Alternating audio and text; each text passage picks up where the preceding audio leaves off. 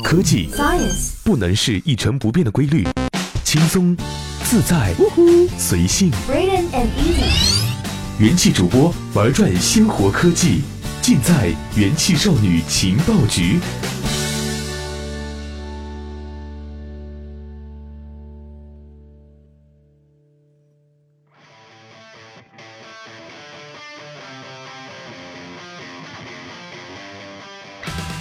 这里是用智商捍卫节操，用情商坚守美貌的元气少女情报局，我是尔音。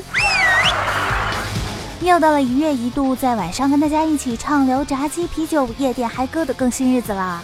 夜生活才刚刚开始的现在，无论是刷微博还是刷票圈，都会偶遇深夜放毒、九宫格自拍、情侣秀恩爱等感觉身体被掏空的无力事件。没办法呀，在这种月黑风高、空虚寂寞的夜晚。如果你自己不能发生点啥，那你就只能看别人发生点啥了呀。好啦，别垂头丧气，跟我一样安安静静的当个买买买的美少年不好吗？嗯，毕竟我们可爱又迷人的马云爸爸，总是能让我们在对的时间、对的场合遇见合适的 买买买的理由。不知道小伙伴最近在打开手机淘宝的时候，有没有在首页遇见写着“一千零一夜开业版”？下拉进入食堂二楼的字样界面。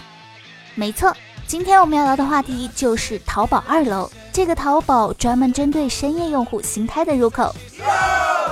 目前的淘宝二楼呢，是只在晚上十点到第二天早上七点这段时间开放。据我了解，它现阶段所做的事情，无非就是在深夜给你安利美食，让你尽情的体验饥饿。继造物节之后，淘宝八月十日又出新招。推出了一档以“美好的事物能治愈”为主题的一千零一夜的栏目。节目模式是通过一个短片来介绍一款商品。就目前曝光的几集来看，全是关于特色的饮食。简单来说，就是一档深夜放毒，然后方便你下单购买的栏目。一千零一夜呢，讲述的是十六个都市奇幻小故事，以每周三、周四推出一集的频率陆续放出。每一集短片呢是三到五分钟不等。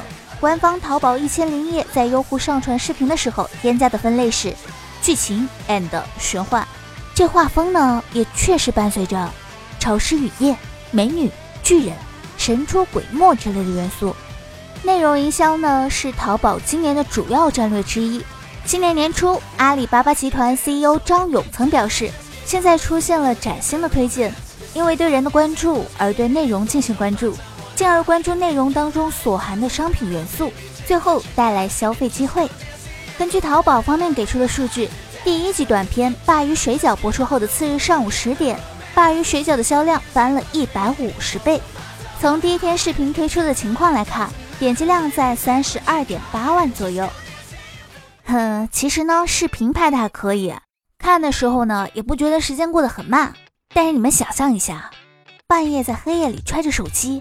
手机上全屏播放着从盘子里蹦跶起来的 Q 弹水饺，闪着银白色的光，或者慢慢消下一片薄薄的、透着油光的伊比利亚火腿，伤害值真的是 max 啊！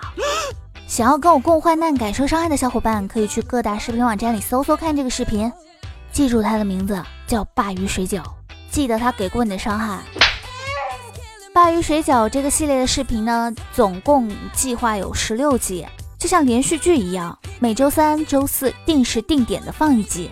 视频由异类广告公司出品，编剧团队包括异类的合伙人许嘉译和签约作家徐小艺，金马奖编剧席然。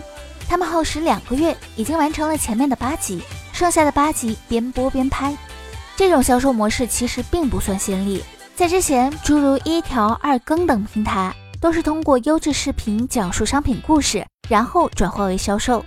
但受限于本身的购买平台的规模和安全性，用户往往会在看完视频后到大型的电商平台进行搜索比价，因此往往是为他人做了嫁衣裳。